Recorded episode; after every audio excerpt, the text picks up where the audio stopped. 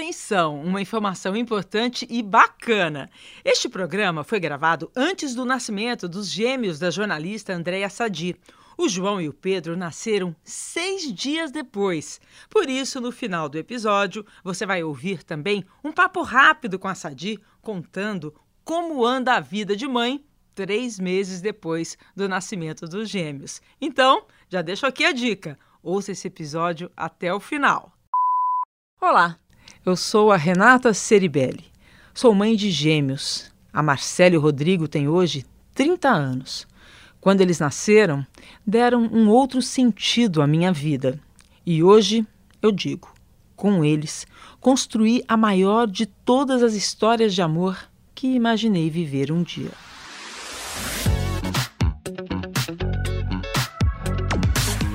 Começando o podcast de hoje com essa declaração para deixar bem claro o quanto eu gosto e me realizo como mãe. Mas nos últimos tempos, tenho lido vários depoimentos de grávidas e mães de primeira viagem sobre o outro lado da maternidade, o tal do lado B. E esses depoimentos, eu confesso, têm me tocado profundamente. As mães das novas gerações defendem a maternidade real. Além de demonstrar a alegria de ser mãe, também querem expor as dificuldades, as dúvidas, as inseguranças e os medos que acompanham a chegada de um novo ser na nossa vida. E sem serem julgadas por isso, pelo contrário, sendo acolhidas. Tem uma revolução acontecendo sobre as formas de olhar a maternidade. E nada mais perfeito do que reunir mulheres de diferentes gerações e em diferentes fases da vida para discutir sobre isso. O episódio O Lado B da Maternidade está começando. Prazer, Renata.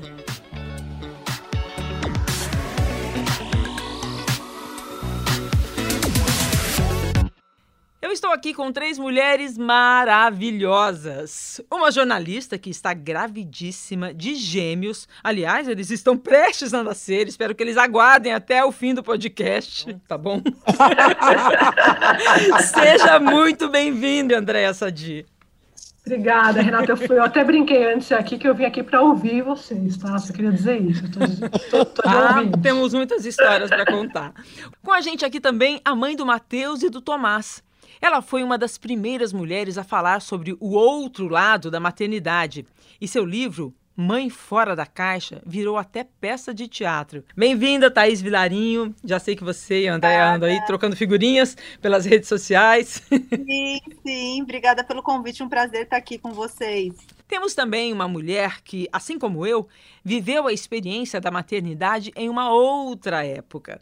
Ela é a mãe da Mariana, avó da Laura e da Júlia, cantora, compositora, atriz, a maravilhosa Fafá de Belém. Bem-vinda, querida. Olá, meninas! Olá, meninas! Bom, sou mãe, sou avó com muita alegria, porque a, a, ser avó é o outro estágio. Nossa, eu tô louca para ser avó. Mas vamos começar falando da gravidez. Afinal, é um momento mágico. Nossa, Sadi, como é que você está conciliando? Fico imaginando, eu, mãe de gêmeos também, pandemia, momento político do país, em que você tem que estar tá sempre ligada, dando informação, sem falar nas outras cobranças que a gente tem, como mulher, tá linda, bem-humorada. Ufa, tem tempo para tudo isso? Conte a sua experiência nesse momento. A gente está aqui para te apoiar. Olha, meninas, eu falo que eu já até conversei um pouco disso com a Fafá, assim, porque quando eu engravidei, já era, a gente já estava na pandemia, mas eu imaginava que a pandemia ela fosse é, diminuir, não que ela fosse Acabar, se agravar. Né? É, sou muito pé no chão, não crio expectativa, eu não gosto muito de me frustrar, apesar de a gente se frustrar muito. Eu sei que a maternidade é um. Eu, eu, eu ainda não sei, mas eu imagino que deva ser um caminho lindo, um monte de frustrações, mas sem filhos e sem. É uma gangorra! Uma gangorra. Mas eu costumo não criar expectativa. E eu caí no cavalo dessa vez, porque eu achei que a pandemia fosse. É, a gente fosse sair mais cedo dessa. Então, além de lidar com as preocupações normais de uma gestação, né? É, no, no, meu caso, de gêmeos, ou seja, os exames, está tudo bem, estou é, comendo direito, estou fazendo o que tem que ser feito, eu ainda fiquei completamente paranoica na pandemia. Será que eu estou me cuidando o dobro, o triplo, realmente para não pegar. E se eu pegar, o que, que vai acontecer? Ninguém sabe, sabe nada. O que a gente sabe, a gente sabe muito pouco. Então, tem sido, né, que eu ainda estou grávida, um momento muito incrível. Eu falo que eu tenho mixed feelings, assim, incrível, um momento quando você é, sente chutar, né, as primeiras vezes, mas depois também você não consegue mais dormir, porque você não tem mais posição. Então, eu tô dormindo, tipo, é. sentada, sabe? As pessoas falam, como é que você tá vendo sério? Eu falo, eu não durmo, gente, eu vejo de madrugada. Claro. E aí eu acordo claro. e começo a trabalhar, porque você não, você não consegue. Bem-vindo é, ao mundo das mulheres. E, e o calor. A gente tem, tem, também tem, é, André, tem a, a, a intuição da gente aumenta, o tal é. do sétimo, oitavo, vigésimo sentido, a gente fica, nós, nossas antenas ficam muito ligadas. Nesse confinamento, a gente teve que ligar antenas, porque a gente não, tem, não pode sair de casa, né? Sim. E eu fico imaginando é, você com essa, que é uma, essa cabeça pensante é, 24 horas por dia, o turbilhão de emoções, mais a gravidez, né, dobrada, o acesso dobrado. Eu, eu nem sabia. É, e uma sensibilidade também super aguçada, Exato. né, Não, gente? Tudo. Porque a, a, gravidez de hoje é completamente diferente da gravidez da nova geração, né, Renata? Nossa. Imagina, elas fazem. Mariana sabia, hoje nasceu o dedinho. Eu não soube nada, eu trabalhei até oito meses e até oito meses trabalhei. E haja avião para cima e para baixo. Não tinha aquele negócio, não o pode seu trabalho, né, Fafá? É de viajar, de, é, exige é. o corpo, né? Exige tudo. Nossa. E aí, vambora, aquele barrigão e eu sambando na frente da televisão.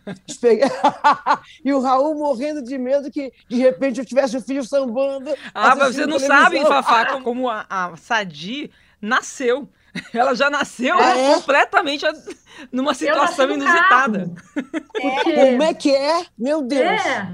A minha mãe, estou, minha mãe já tinha uma filha, nós somos três, eu sou do meio. Estourou a bolsa, ela estava tomando banho. E aí ela tentou chegar no hospital. Mas ela Era dirigindo, não? Não, não, não. Meu pai estava na frente e tinha uma, uma pessoa dirigindo. Meu pai, claro, passou mal. Minha mãe fez o parto sozinha no meio da, da Campinas com a 9 de julho. E eu nasci. tipo, ela não fez. Tanto é que ela chegou no hospital, ela conta. E o médico falou: não precisa fazer nada, só cortar o cordão umbilical. Então eu já. e aí eu fico assim para o André o tempo todo. É, ele, eu, quando eu tenho algumas contrações, assim, ele fala: será? Será que vai ser tipo você? ele deve estar apavorado. Meu Deus, é genial. A, a, primeiro parto da sua mãe foi fácil também, André? Foi assim? Foi. Oh. Ela teve os três partos normal, mas Uau. eu fui nasci no carro. Imagina o susto. Isso é inacreditável, inacreditável. inacreditável. e também há 33 anos, né? Então, isso que você fala, Fafá, eu fico pensando, porque ela fala, minha mãe fala isso para mim você passa a gravidez inteira na nossa época, é, meio que assim, né? Esperando que tá tudo bem, porque hoje em Esse... dia os exames eu mando para ela, ela fala, não acredito. Assim, é. Tecnologia, é, né? É. muito avançado. Isso é muito legal. Agora, eu acho incrível também a Thaís Vilarinho, porque ela falando coisas muito diferentes sobre gravidez, né? É, sempre baseado no livro dela Mãe Fora da Caixa, que já é um nome incrível, ela tem mais de um milhão de seguidores. Onde é que está essa identificação das mulheres com o que você fala? O que, que você fala que você sabe que as mulheres falam, nossa, até que enfim, uma voz Alguém que nos representa. É. Então, você sabe que eu acho que é, quando eu comecei a escrever, eu comecei a escrever meio que como um diário, sabe? Então eu tinha um, era um blog. É, não, não tinha ainda o Instagram, era uma coisa assim, vá para o blog. Então eu escrevia no blog, é, e eu acho que vem de um lugar de eu não querer estar certa, sabe? De eu querer falar o que eu tô sentindo. Mas então, você era mãe já? Quando eu comecei, eu já era mãe dos dois. Então, ah. o Matheus, meu primeiro filho, ele tem 13 anos. E foi quando ele nasceu que, para mim, eu romantizei, eu, assim, diferente da Andréia, eu criei uma expectativa enorme. Eu sempre quis ser mãe. Eu era aquela menina, sabe, que andava com a boneca, assim, com o paninho. Eu, eu era essa, essa, essa menina. Então, hum. eu sempre quis muito. Eu trabalhei, eu sou fonoaudióloga também, e eu trabalhei muitos anos em berçário, fazendo teste de audição em bebê, de tanto que eu sou apaixonada por bebê. E quando a maternidade veio para mim, veio essa questão toda do baby blues, e hoje eu acredito que eu tive depressão pós-parto. Então foi. O que, uma... que é baby blues? baby blues, uma coisa que quase todas as mulheres têm, que é como se fosse uma TPM em doses cavalares que a mulher sente no pós-parto, por causa da questão toda dos hormônios. Então, assim, dá uma tristezinha à noite, uma vontade de chorar. E eu lembro que na minha época, 13 anos atrás, eu liguei para o meu médico, eu falei assim, nossa, doutor, eu tô assim, o que, que acontece, né? Porque eu tô Por que, que eu não tô feliz, né? É, é aquilo que a gente estava falando. Por que, que eu. É, não era para eu estar supostamente a mulher mais feliz do mundo e eu tô querendo chorar à noite? Cadê é, aquele filme Nossa, que eu vi? Pelo né? amor de Deus. Menina, eu, quando é. tive os dois filhos, minha mãe conta uma coisa que eu nem. Eu não me lembro disso. Ela falou que eu saí da maternidade no TAC eu falava, mãe, eu não vou dar conta de cuidar dos meus dois filhos. um filho em cada. Eu chorava. E minha mãe, não, vai dar sim, querida. Claro que vai.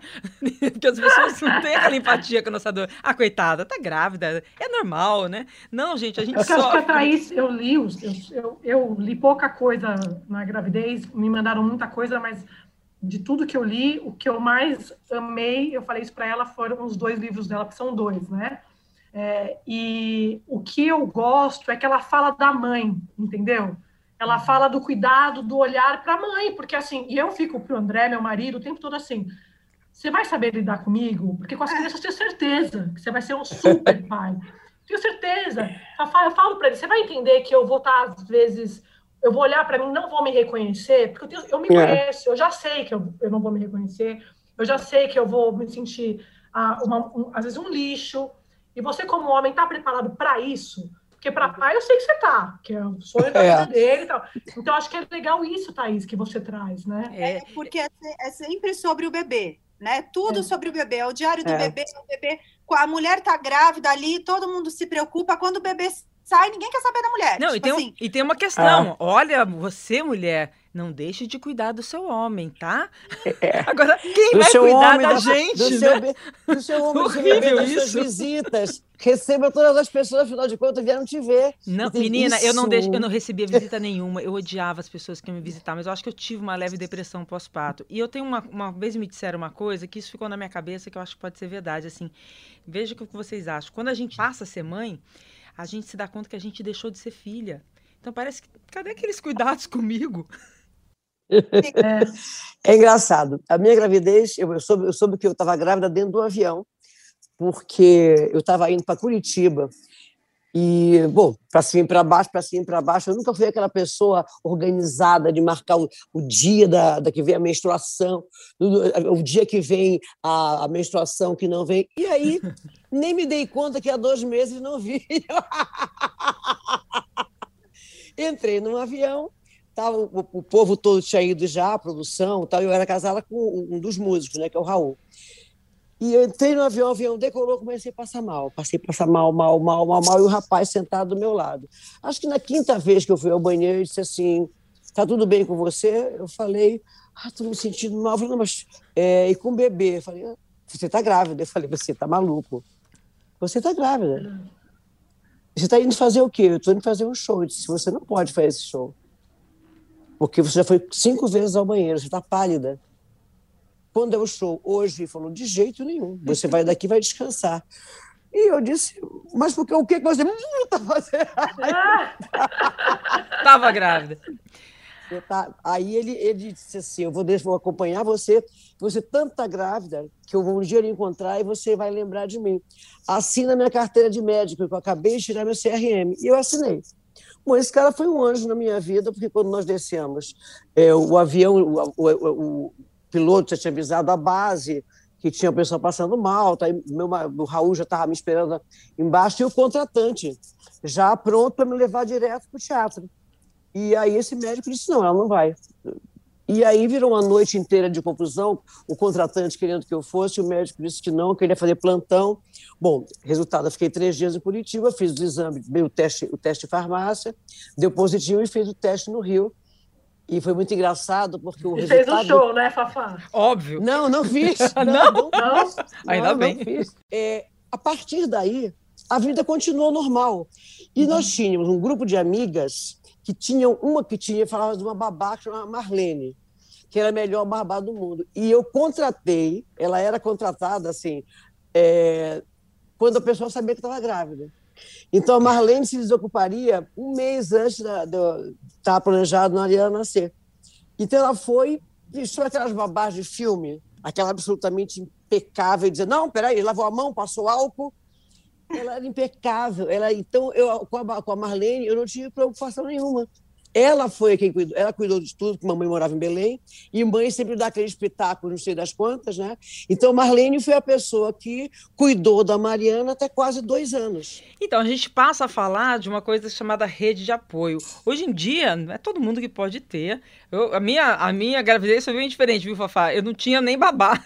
Eu tive gêmeos, eu não tinha dinheiro para ter Deus. babá, não. Eu tinha uma, uma pessoa que fazia o serviço da casa e dava uma forcinha com um dos gêmeos. O outro, a, a minha mãe, que ia em casa à tarde, minha santa mãe, que me ajudava, e ainda, gente, essa coisa de rede de apoio é importante, da falta de entendimento, ainda eu lembro que tinha gente da minha família, vou denunciar aqui, era minha irmã, né? ela falava, olha, a mamãe não pode perder a vida dela, porque você teve filho agora, e eu precisava de ajuda. É. Eu queria muito que você falasse, Thaís, você explicasse, que você trouxe muito esse termo, a rede de apoio, que hoje as mães das novas gerações fazem questão de ter. A rede de apoio é quem você tem por perto. Tem uma frase que, que fala assim, né, das tribos africanas: é preciso uma aldeia para cuidar de uma criança. E a gente tem a petulância de achar que a gente consegue fazer tudo sozinha. É impossível, é impossível. É impossível. É impossível. Então, é impossível. Então, assim, é quem você tem por perto, é família, é, são amigos que você tem próximos. E tem um lugar da rede de apoio que eu acho que é, que é o mais legal dessa geração, que, são, que é o lugar de mães trocarem verdadeiramente com outras mães. Porque eu acho assim, por mais, por mais que você tenha. Né, a, a minha mãe sempre foi muito, muito próxima a mim, mas a minha mãe é de outra geração. Para ela. Exatamente. É. Já passaram, ela já está tudo bem. Eu lembro que quando o meu filho nasceu, meu primeiro filho nasceu, aquela coisa de ficar sangrando, sabe? Eu falei, mãe, o que, que é isso? Eu tô sangrando. Minha mãe falou, nossa, nem lembro disso. Agora, Fafá, eu tenho uma curiosidade, Fafá. É, como que você foi mãe da sua filha quando ela estava prestes a ter um filho. Como a Andréa Sadi está hoje? Bom, o dia que a Mariana ela teve dois abortos espontâneos, isso foi um negócio muito violento, foi quando ela começou a escrever o blog dela. Uhum. É, ela, ela, teve uma, uma, gravidez interrompida e depois teve uma, acho uma gravidez que não se desenvolveu. É, mas uma delas, ela saiu daqui grávida. Ela perdeu o bebê na viagem. Quando ela voltou, ela não tinha mais. Já tinha, aí teve que se raspar, já aquelas coisas todas são muito penosas para a gente. Então, quando ela engravidou, ela não quis criar expectativa para ninguém, bem Mariana, né? Uhum. E nós vamos, vamos, fazer um show no Dia das Mães. E aí eu olhei para ela e falei assim: Mariana, você está grávida? Ela, hã? Você está grávida? Credo, mãe. Eu falei, Mariana, por acaso você está grávida? Ela falou, como é que você descobriu? Maravilhoso. Porque existe essa sensibilidade, uhum. vocês uhum. vão perceber quando é de vocês engravidarem. E, e você fez questão de passar para Mariana, durante a gravidez, a real da maternidade? Isso sempre, porque eu sempre falei nisso, né? A, a, gravidez, a, gravidez não é esse mar de rosas. A gente fica triste. É, eu, eu, por natureza, sou uma pessoa muito para cima mas tinham coisas que me irritavam profundamente. E a, a, coisa que mais me angustiava durante. Até a Mariana começar a falar, vamos dizer assim, ou se expressar melhor, é não saber o que acontece com o bebê. É a coisa que mais causa na gente o negócio, porque você olha para aquela coisinha, aí ela chora e você não sabe se é a barriga, se é, se é a cabeça. Aí vem todo mundo dizer o que é. E a Marlene dizia, é isso, e era, de experiência de cuidar de várias crianças. Então, essa, primeira vez que eu fiquei sozinha com a Mariana, eu disse, hoje eu, ficar, eu vou cuidar dela sozinha. Tudo que eu dava, ela não queria comer. Eu comecei a me irritar e, e ela olhava para mim e tudo assim. que eu dava, ela não queria comer. Olha, eu tô vendo Aí a carinha da Andréa de calma, viu, Andréa? Isso tá Aí te chegou... aliviando ou tá te preocupando? Não, chegou, chegou, Fala, papai, aí, aí chegou uma canha com farofa. Ela meteu a mão na farofa e enfiou na boca. Eu falei que não é madeira, nada. Essa, ela é das minhas, dá de farofa. Eu tô rindo porque eu tava lembrando de um amigo que é pai de gêmeos e a Fafá falou de chorar.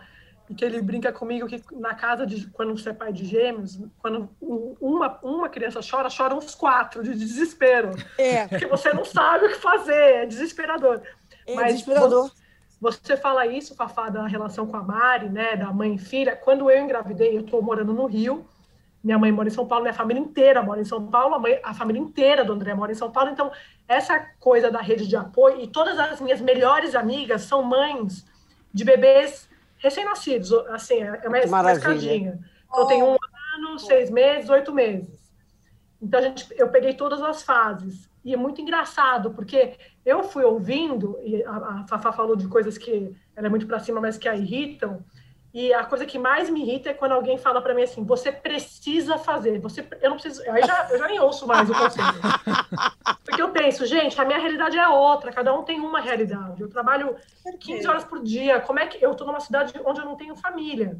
Então, assim, é, eu falo que ter ajuda ou essa rede de apoio não é um luxo, é necessidade para trabalhar. É. É. Senão, até, vou... até de não fazer nada, de ficar só te cuidando. Aliás, ficar te observando. Fazer. É. Ficar observando. Porque, assim, minha mãe mora em São Paulo. Porque é, uhum. é, isso. A gente trabalha final de semana, inclusive. A Renata sabe uhum. como funciona plantão. O André trabalha, é, faz mais plantões do que eu.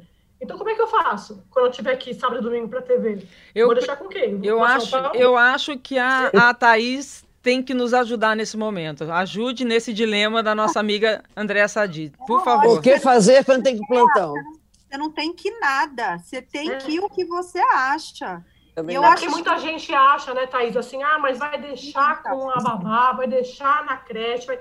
Gente, eu vou fazer o que a gente achar que é melhor ali para você conseguir dar um, um desdobramento para sua vida e não, não e você não se perder de você.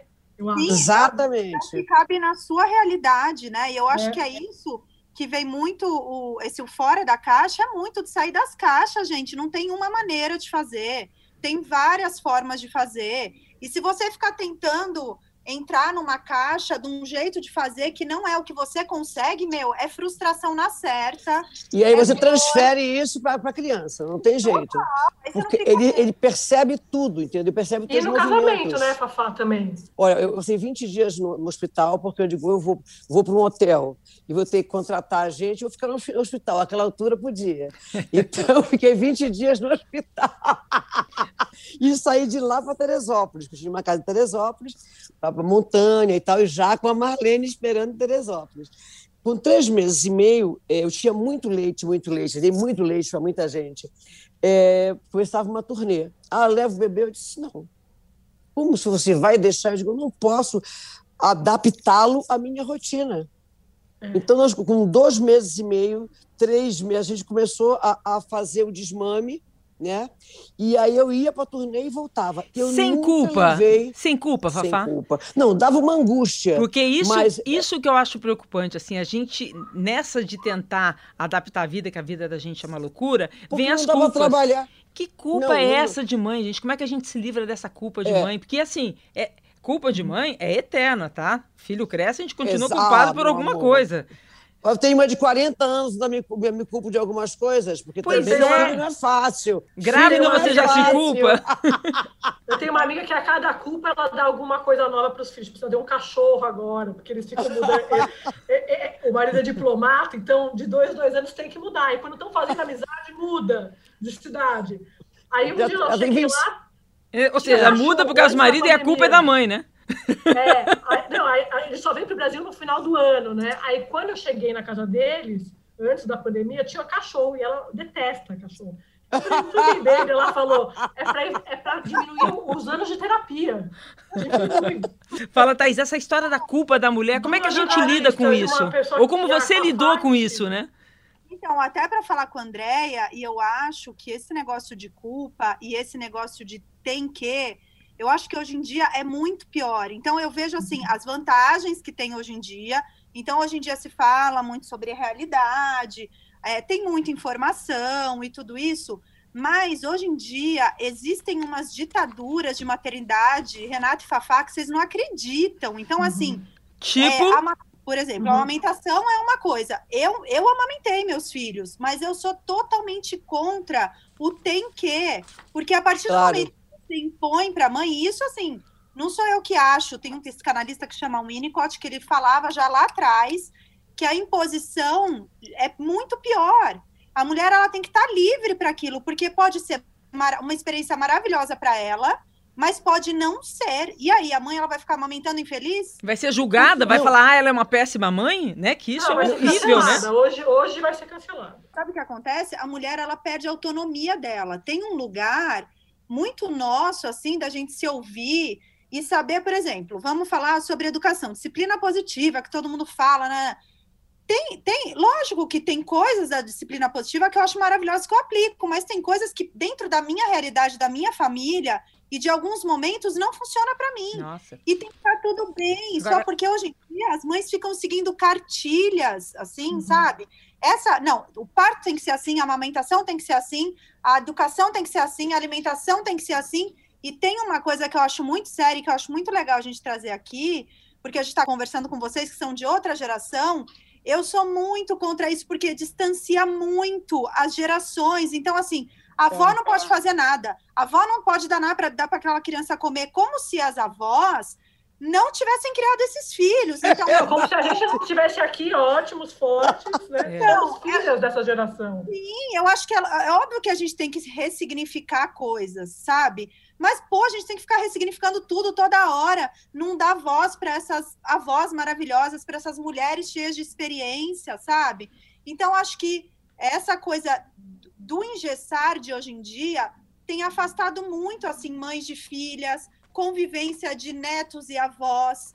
E que é. cara é E nessa coisa então... de se adaptar, eu tenho uma coisa que até hoje, eu com meus 56 anos, com meus dois filhos com 30 anos, eu ainda tenho, eu falo isso um pouco com medo, assim, meio com vergonha, porque mãe de gêmeos, né? Chegou uma hora, eu chegava em casa, o Rodrigo estava sempre com algum machucado, que ele, ele era super hiperativo. A Marcela sempre foi calminha. A Marcela não precisava de escola. O Rodrigo precisava de correr. Eu não podia pôr os dois na escola. Não era o momento da Marcela. O que eu fiz? Eu pus o Rodrigo na escola e a Marcela não. Eu separei os gêmeos. Ah, vocês, imaginem imagina, como eu fui julgada. Imagina o, o, o, o, rádio cipó do telefone. Você não sabe. A Nossa, Renata, que horror. Sabe o que ela fez? Gente, eu simplesmente fiz o que eu achava que tinha que fazer. Né? Claro. E Mas sabe o que é muito curioso disso que a Thaís está falando? Que por, por para vocês que são de outra geração, enfim, quando eu converso com a minha mãe, tem muita coisa que minha mãe não lembra que eu pergunto, porque era tão natural para ela. É. Assim, não era uma. E hoje, conversando com as minhas amigas, ou eu, eu deixei de seguir vários perfis. Isso foi uma coisa, foi um detox total, porque quando começa com essa, essa cultura do tem que, você precisa ter o parto assim, se você não der o peito assado, eu já, eu já ia deixar de seguir, deixar de seguir. Eu não quero que as pessoas fiquem me patrulhando. Quer dizer, não é para mim, mas você, quando tá grávida, acho que tudo é para você, né? É, tem claro. um terrorismo, é isso? Eu, acho que tem, Renata, em alguns casos, uma militância. Acho que não é, não é proposital mas acaba te, te panicando. Você pensa, se eu não conseguir fazer, então eu sou uma péssima mãe, eu sou uma mãe de segunda categoria. Eu não quero ter essa, essa sensação. Isso vem das outras mulheres, né? É, vem das outras mulheres, vem daquela cunhada chata, vem da tia da prima. é, vem da tia da prima. Da, quê, da, da parente invejosa. Que, é, que sabe mais da tua vida e das tuas necessidades do que você, entendeu? Então, imagina, eu, Mariana, é, eu ia para o mundo, né? Mas a nossa qualidade de relação sempre foi muito forte. E, é, e é, eu acho que é essa, essa, essa, essa, essa, isso que é o mais interessante. A, a criança, o filho, tem que saber que você está lá.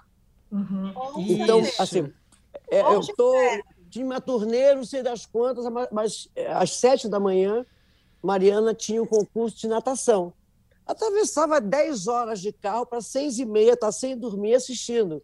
Essas uhum. coisas vão marcando a importância da, da, da, da, vai, vai, vai pontuando na criança a importância que ela tem na tua vida.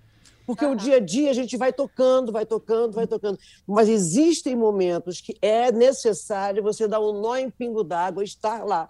Olha, e se isso Porque... alivia para as mães mais novas, eu vivo perguntando hoje para o Rodrigo e para Marcela, gente, eu tinha tanta culpa, ela ri de mim até hoje, porque foi na Copa, na época da Copa da França, acho que eles tinham 8, 10 anos de idade, eu tive que passar um mês é, fora, viajando, eu, eu, trabalhava no video show na época e era junho, julho, tinha uma festa junina. Aí a Marcela me liga: Mãe, você não vai vir fazer minhas trancinhas? Nossa, eu quase morri. Quando eu contei é isso para Marcela agora adulta, ela falou: mãe, que horror, imagina, eu nem lembro disso, sabe? É, ela que é toda descolada, né, Renata? Imagina. Mas, Mas a gente vai... Mas a gente carrega claro. culpas, assim, os filhos agradecem. A gente tem que ser, eu acho que a gente tem que ser exemplo para os filhos de mulheres fortes, de quem a gente é, pode ser, é, sabe? Eu acho que a gente tem que pensar o seguinte: a única herança que a gente deixa para eles é a nossa vida com eles. Porque um deixa uma casa, outro deixa não sei o quê, mas a herança da, do afeto, da, da, dos duros, das duras que a gente dá. E quando a gente tem que dar bronca, Andréia? Hein, Thaís? que a gente vai ao banheiro chorar eu, no caso, criei Mariana sozinha, morder a, a, a ponta da toalha, Nossa. mas tem que botar filho para o mundo, filho do mundo, né? É, e a gente sabe como fazer. Existe uma intuição, né, não, Thaís? Existe uma intuição que a gente tem que se respeitar, é porque só a gente vai carregar aquela criança o resto da vida. Tem uma vantagem de hoje em dia que eu acho, vendo, que a, que, que a participação dos pais. Do Nossa, homem. eu ia falar isso agora. Está ah, me bom. chamando a atenção que até agora a gente falou em rede de apoio, a gente esse falou ser e, não, não e esse ser, o pai, não apareceu na nossa conversa, gente. Eu fico muito impressionada, porque, por exemplo, o André, o meu marido, o André tem 45 anos, sempre, assim, é, sempre quis ser pai, e é claro que para ele, eu tenho essa impressão, óbvio, eu vou contando as coisas para ele, ele assim, ele não está sentindo o que, que eu estou sentindo quando a primeira vez que chutou estava sozinha. É, claro, ele vai no ultrassom. Gente, ele foi a todos os ultrassons, claro. Ele claro. quis ir. Tem dias até que eu falava, não precisa ir, porque tinha que sair e tal, ele queria ir. E no único que ele não foi, dava para ver os meninos. Ai, me deu muita pena. Me deu... E aí eu fiquei mal. Eu falei, não acredito. Eu tomei um susto na cadeira, porque nunca dava para ver, eles estavam escondidos. Eu, aí eu fiz vários vídeos tal, e ele fala o tempo todo sobre como ele, ele fala assim: você não pode me excluir da paternidade. Eu quero fazer tudo, tudo que você não puder, eu só não posso amamentar.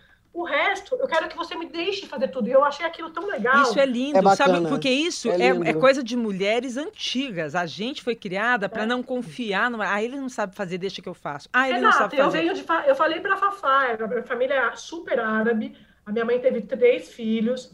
Eu não tenho nenhuma, nenhuma, zero. Eu amo meu pai, meu pai é meu pai e tal. Mas, assim, eu não tenho nenhuma memória do meu pai da minha infância fazendo nada dessa coisa da parte burocrática. Zero. Tipo, eu lembro da minha mãe fazendo tudo. Estudando comigo, me levando na escola. A Fafá falou da natação. A minha mãe esperando na bancada ali, na, na, na, na arquibancada, de todos os jogos que eu, a gente jogava. Tudo. A minha mãe levava, buscava. Na, inclusive na balada, depois adolescente.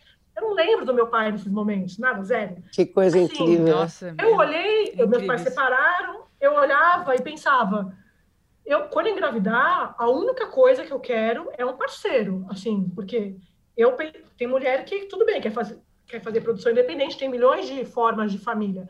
Mas eu queria, porque minha mãe ficou muito muito acabada de trabalhar porque o trabalho da casa, né, gente? A gente trabalha é pesado, agora, mas né? é pesado. Três, Fafá, três. Com certeza. Então, assim, a participação, o André me pedir dessa forma, como se fosse assim, não me exclua da paternidade. Ah, que coisa linda. Isso. Nossa, e Eu assim, muito legal. E isso é um direito do homem, né, gente? Que talvez a gente é? tenha que aprender. É. Como é que as novas gerações estão lidando com isso, Thaís? É, porque sem querer, às vezes é sem querer, porque tá na gente, é como, como foi pra gente. Às vezes, sem querer, a gente exclui. E eu acho que é muito complicado isso, porque é, quantas vezes eu não me vi fazendo assim, é, ó, eu vou sair, mas a roupa tá separada, uhum. a comida tá na geladeira, não sei o que, tá não sei aonde, tá? Meu, desse jeito ele tá me ajudando, ele não tá participando. Então, assim, eu, quando eu saio, você tem que deixar fazer do jeito da pessoa. Claro. A pessoa se a, pessoa, se a criança vai comer pipoca com marshmallow. Gente. Afinal, o filho é dos dois, né? Nessa onda de cancelamentos que eu falei, das redes sociais e tal, eu vejo muita mãe também que posta falando da mudança do corpo e de como ela está reagindo a isso, como ela está lidando com isso, e muita mulher criticando ela por estar preocupada com isso, mas, gente, cada um é cada um. Exatamente. Eu não consigo entender, é, é difícil você olhar o seu corpo, para mim, eu, é, como tinha, é, são gêmeos, tinha muito risco de diabetes gestacional, eu tive que andar muito na linha, então eu não engordei nada, nada, zero na gravidez. Mas o corpo muda, gente. Muda. Celu assim, você tem uma celulite que você fala. Eu, eu brinquei com a médica esses dias e falei assim: essas coisas não estão acontecendo sério. Isso aqui vai ela ri e tal.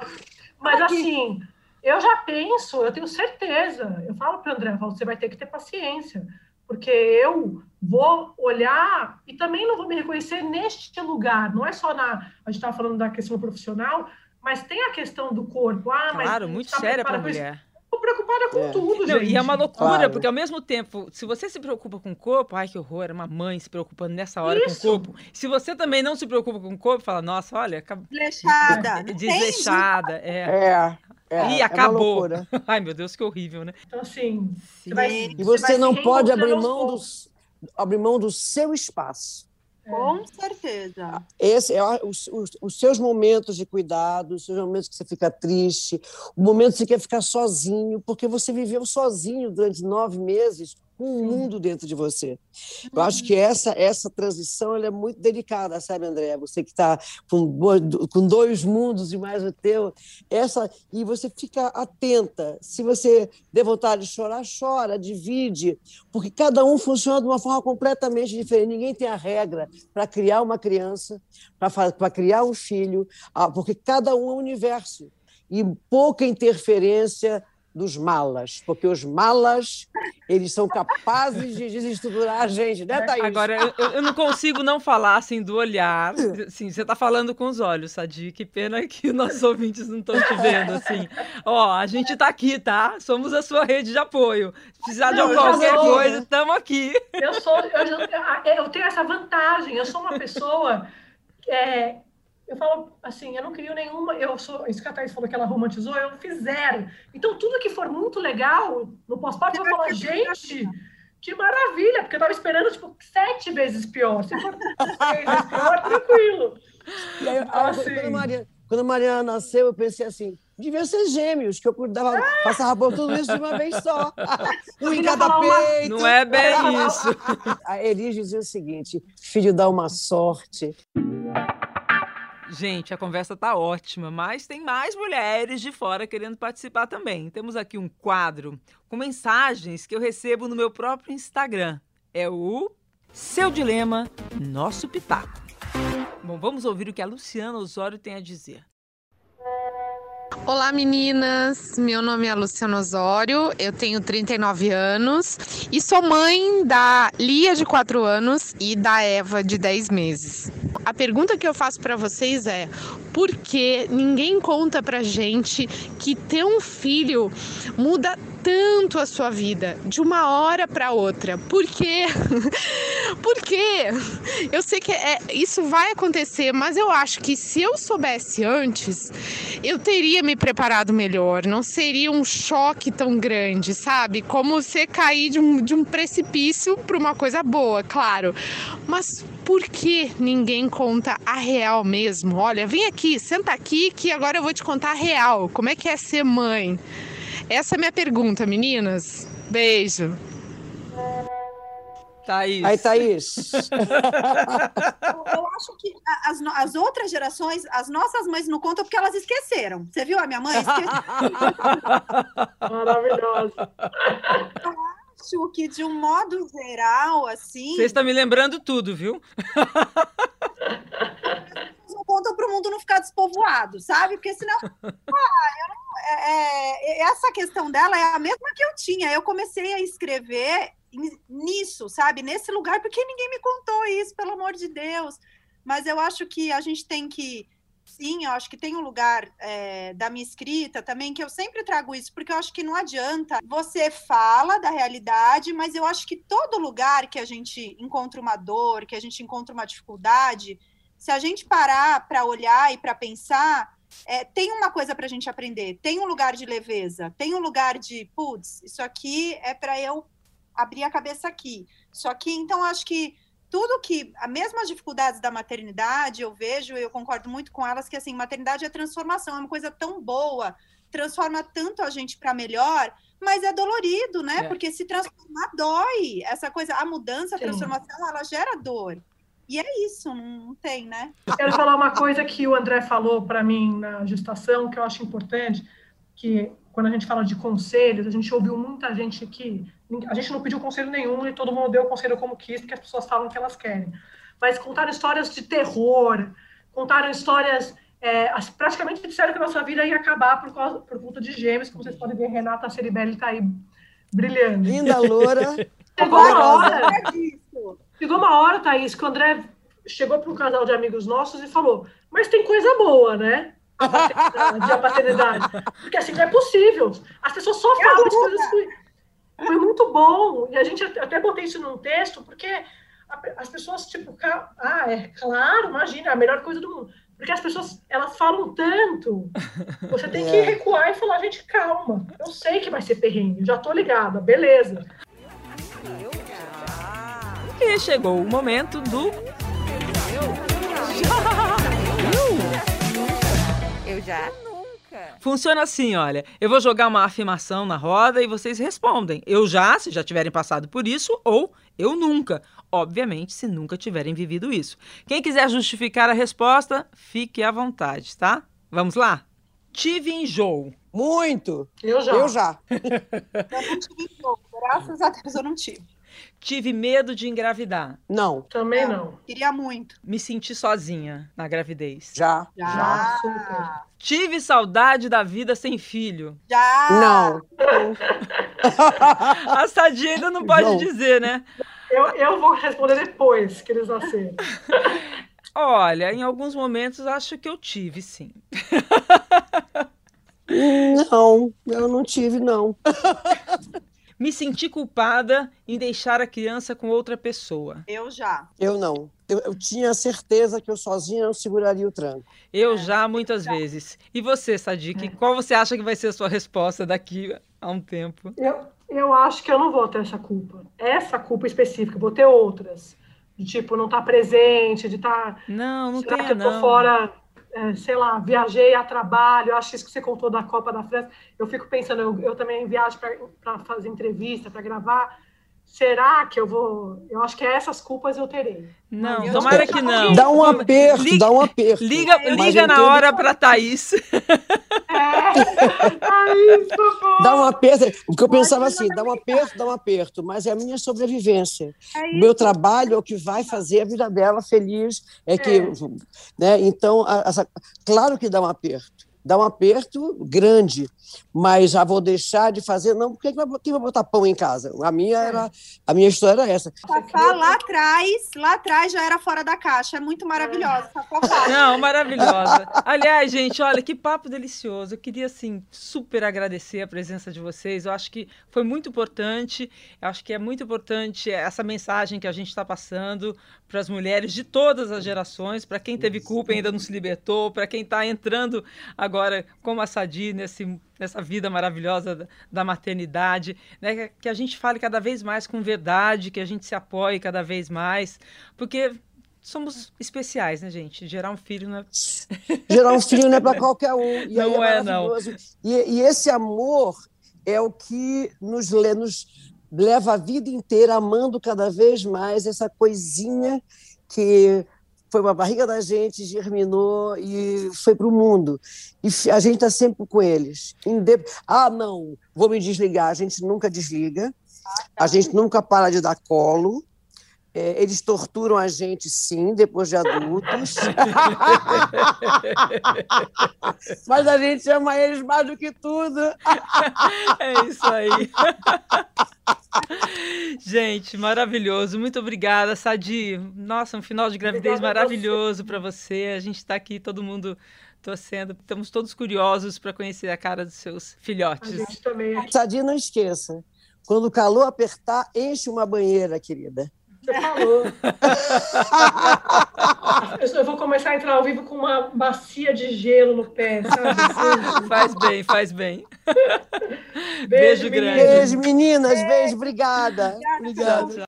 Sadi, três meses depois, a é. gente veio aqui colher o seu depoimento. Agora, já mãe de dois. Ah, sim. Olha só, como é que tá a vida de mãe de gêmeos? Depois de três meses? Bom, primeiro eu até tava brincando que você tá me fazendo muita companhia. Eu tô ouvindo o podcast toda hora, porque eu fico com os dois, eu, eu tô imobilizada, né? Então, é, eu fico com um no peito e o outro olhando, mas eu consigo ouvir o podcast. Então, tô amando esse podcast aqui, é uma maravilha. que ótimo! E, e eu, eu, Agora, sinal de que eles não estão chorando, então, que tá bom. Sabe como eles choram? Se eu tô falando no telefone, porque o fone também vale para isso, né? Se eu tô falando no telefone, eles choram. Tipo assim, minha filha, você não vai fazer o que você quer. É atenção exclusiva. Porque o podcast eu só tô ouvindo, né? Não tô falando. Então eu já meio saquei um pouco o jeitinho deles. Parece brincadeira, mas você é mãe de gêmeos, você sabe que as personalidades são Sim. diferentes. A gente já saca bem no comecinho um pouco de como é cada um, né? Tá conseguindo dormir? Tô conseguindo dormir porque eu tô amamentando, então também. Eu acho que eu fiquei tão é, preocupada com esse fim da vida que eu fui me preparando para um caos. Eu brinco que é um caosinho. É um caos. Mas é um, é um caosinho. É, mas... Não é um. Mas tem uma história de amor linda que começa a nascer, né? Ah, sim. E assim, você acorda, é, tá frio, você é de madrugada, assim, né? Tá começando o dia, você acorda, mas você tá indo dar de mamar pros seus filhos, né? Tipo assim. Não tem, acho que não tem nada melhor do que você. Então, isso para mim é um verdadeiro empoderamento. Eu brinco com o André, eu falo, gente, eu amamento, eu, eu dou alimentação para os meninos, tipo assim, não tem nada mais forte que isso para mim. E eu tinha muito nada medo. mais mãe, né? Mais, mais instintivo. Né? Total, né? assim, eu tinha muito medo de não ter leite, toda é, essa, essa coisa que fizeram na minha cabeça na gravidez. E eu falava, ai meu Deus, eu não vou ter leite.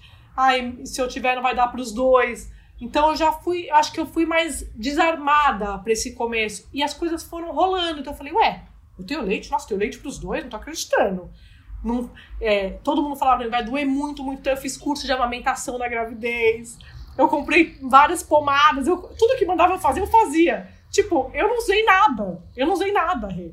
Uhum. Mas assim, eu li. Porque tá tudo fluindo é, em céu de brigadeiro. É, mas assim, eu não gosto dessa coisa de romantizar, porque onde dói para mim, não dói para outra mulher, né? E onde dói para outra mulher, é, não dói para mim. É, a coisa que realmente, para mim, por exemplo, me dá um pouco de aflição é quando eles estão chorando muito e você não sabe o que fazer. Isso pega para mim. Uhum. Porque você, é, uhum. eles estão se comunicando. Aí você já trocou a fralda, você já deu o peito, é, tá de banho tomado. E eles estão chorando ainda. O que eu estou fazendo de errado? Isso me angustia. Bem-vindo ao mundo da culpa! Aí o outro chora também. Você fala: Meu Deus, eu fiz errado com os dois. Imagina, criança chora e ponto, eles não sabem pois falar. É. Ah, mas vai explicar isso pra mãe de primeira viagem. Eu, eu choro junto, são três chorando, né? Quando, quando eu tava no parto, Renato, assim, é muito. É, eu fico até emocionada, porque é, a gente que tá sempre acostumada a relatar as coisas, as coisas eram relatadas para mim, porque foi uma cesárea, eu tava com aquele pano azul na minha frente, né? Então eu não via nada que tava acontecendo. Então eu ficava, André, o que está acontecendo. Você precisa narrar o que está acontecendo, porque eu não sei, né? Você está você tá anestesiado. E, e, e foi uma, uma emoção tão grande que eu só pensava naquela música, né? Da, é, Tão Frio Como no Parto, aquela música do Gil. É, porque é, eu, eu é, o melhor lugar do mundo é aqui e agora, aqui, tal. E agora? E tem uma parte da música, eu não sei, eu não consigo lembrar exatamente como é, mas ele fala do é, tão frio quanto é na hora do parto. E eu só lembrava dessa parte porque eu tremia de frio, Renata. E eu sou super calorenta, assim, um frio. E não era a sala, ninguém tava tremendo de frio. Eu tremia, tremia, tremia. Não sei se era anestesia, não sei o que, que era. Mas era uma coisa assim. É, eles estão bem. E na hora que eles saíram, eu peguei, assim, eu não. Sabe quando sei te explicar, uma epifania. Você sabe, sabe o que é bom de falar para você? Porque você sabe, eu acho que você até revisita. Eu me lembro, eu me lembro do olhar da minha filha, porque o Rodrigo saiu primeiro, eles levaram logo para aquela salinha. E eu não cheguei a ver o Rodrigo direito. Quando a Marcela saiu, ela teve que ficar um pouco no meu colo, porque hum. o Rodrigo tava, eles estavam cuidando do Rodrigo. E eu lembro do olhar da Marcela para mim. A gente se olhou oh, profundamente. É, é, não, indescritível. Eu falava pro André assim, eu não consigo, eu, é isso, eu não consigo te explicar e é, eu nunca me senti tão feliz na vida. Você tem, tem, você tem até assim medo, né, de tanta felicidade naquele momento. Porque você fala, é. tô sufocada de amor, eu não tô acreditando nesses dois na cara. Até a foto que eu tenho são eles, tipo, meio na minha cara, assim. E eu falo, Ai, que lindo. Então, assim, é, eu só lembrava disso, desse, desse frio, eu, eu pensando, será que eles, eles devem estar morrendo de frio também? Eu, tenho, eu não tenho como acobertá-los. Então, você já, o chip já muda. E neste momento eu entendi isso, Renata. Assim, é, a minha mãe sempre falava isso. É, a minha mãe falava, ela tem três filhos, ela falava, eu vivia de comer o resto da comida de vocês, porque não dava tempo, três filhos. e eu entendo ela hoje, tipo assim, eu, eu tanto faz, eu sou a última, tudo bem, sabe? Mas ao mesmo tempo, Rei, por isso que eu falo de não romantizar. Tem algumas coisas depois do primeiro mês. O primeiro mês é meio, é meio caos, caos, né? Mas a partir do segundo, eu comecei a olhar para mim, pra Andréa, que era Andréa antes. Tipo, tem algumas coisas que acho que não vão mudar. As músicas que eu gosto de ouvir, é, eu olhar no espelho, a questão do corpo, que eu demorei uns 10, 15 dias, até falei disso, disso num texto, para me olhar no espelho. E quando você olha, você fala, eu sou outra pessoa. Ai, menina, que bom falar com você. Que bom te ver com essa cara tão boa. Nossa. Tô feliz, Rê.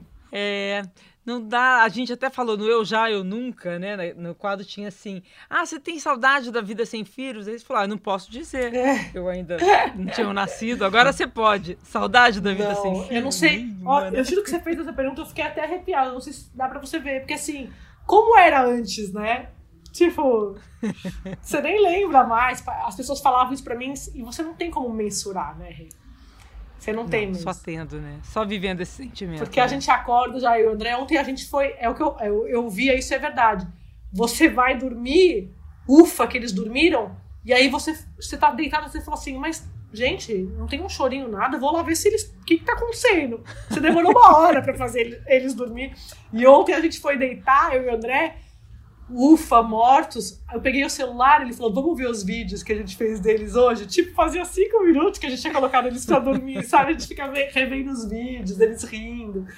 Então, é, é, não, não tem como você mensurar, assim, é, uma, é, a, é a melhor vida, não é uma nova vida, é a melhor vida. É...